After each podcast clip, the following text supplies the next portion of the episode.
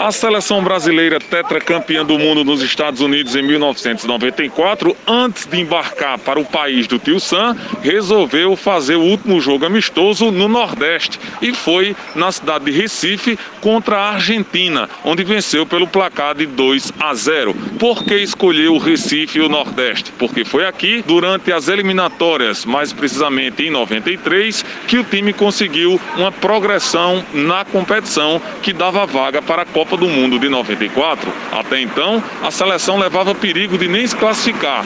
Quando foi jogar em Recife contra a Bolívia, venceu por 6 a 0. Aí resolveu-se fazer o último jogo antes de ir para os Estados Unidos, no Nordeste. Depois, com a taça do mundo já conquistada, o primeiro local que veio em retribuição ao povo nordestino foi justamente a cidade do Recife. Stefano Vanderlei para a Rádio Tabajara, uma emissora da EPC, empresa paraibana de comunicação.